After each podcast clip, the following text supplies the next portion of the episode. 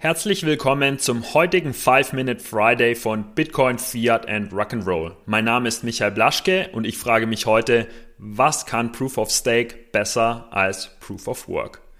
Nächsten Freitag dann nimmt Alex die Gegenposition ein und fragt sich, was kann Proof of Work eigentlich besser? Sowohl Proof of Work als auch Proof of Stake haben ja ihre eigenen Vor- und Nachteile.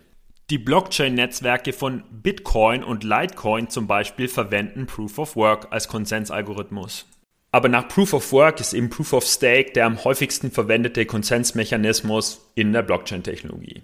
Einige Coins wie Purecoin verwenden ein gemischtes oder hybrides System aus beiden Konsensalgorithmen und bei Ethereum ist es zum Beispiel derzeit so, dass es auf ein Proof of Stake System wechselt von Proof of Work. Proof of Stake, wenn man so möchte, hat im Jahr 2011 das Licht der Welt erblickt. Damals schlug nämlich ein Bitcoin-Forum-Benutzer namens Quantum Mechanic vor, äh, dass man doch Proof of Stake verwenden könnte als Technik, um Konsens in einem Blockchain-Netzwerk herzustellen. Die erste Kryptowährung, die Proof of Stake dann angenommen hat, war Peercoin, aber NXT, Blackcoin und Shadowcoin folgten kurz darauf. Proof of Stake hat dabei keine Miner, sondern genau den einen deterministisch bestimmten Validator oder Validatoren, der den nächsten Block sozusagen validiert oder prägt. Und ich habe jetzt vier Thesen mitgebracht, warum Proof of Stake dem Proof of Work Konsensalgorithmus überlegen ist. Die erste These, Proof of Stake verbraucht weniger Strom. Der Klassiker. Die Medienberichterstattung ist voll von Diskussionen, dass Kryptowährungen wie Bitcoin enorme Mengen an Strom verbrauchen, um das Netzwerk sicher zu machen.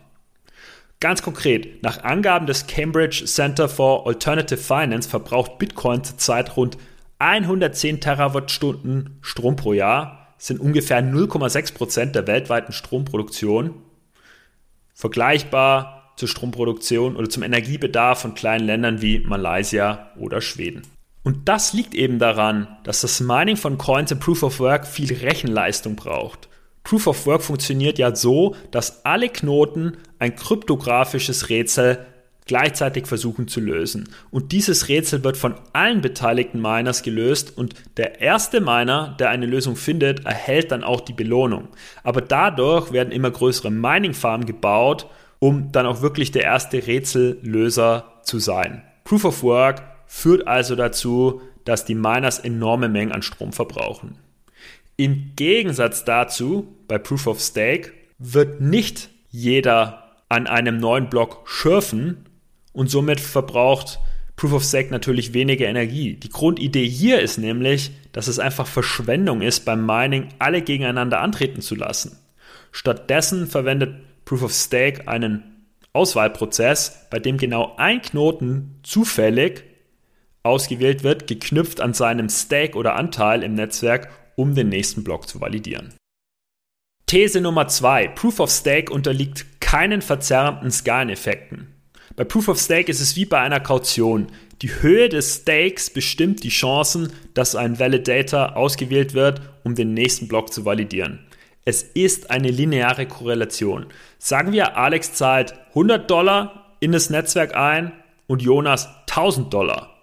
Jetzt hat Jonas eine zehnmal höhere Chance, auch ausgewählt zu werden, um den nächsten Block zu validieren. Bei Proof of Work können aber stärkere Miners Skaleneffekte heben, weil je mehr Mining Equipment und Strom sie kaufen, desto bessere Equipment und Strompreise können sie erzielen.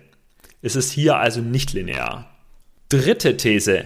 Proof of Stake schließt eine Netzwerkübernahme allein durch Besitz von Rechenleistung aus, die sogenannte 51% Attacke.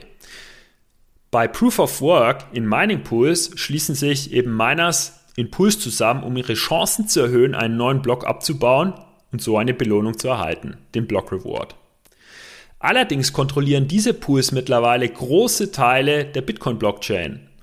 Sie zentralisieren, wenn man so will, den Mining-Prozess und das kann zunehmend gefährlich sein.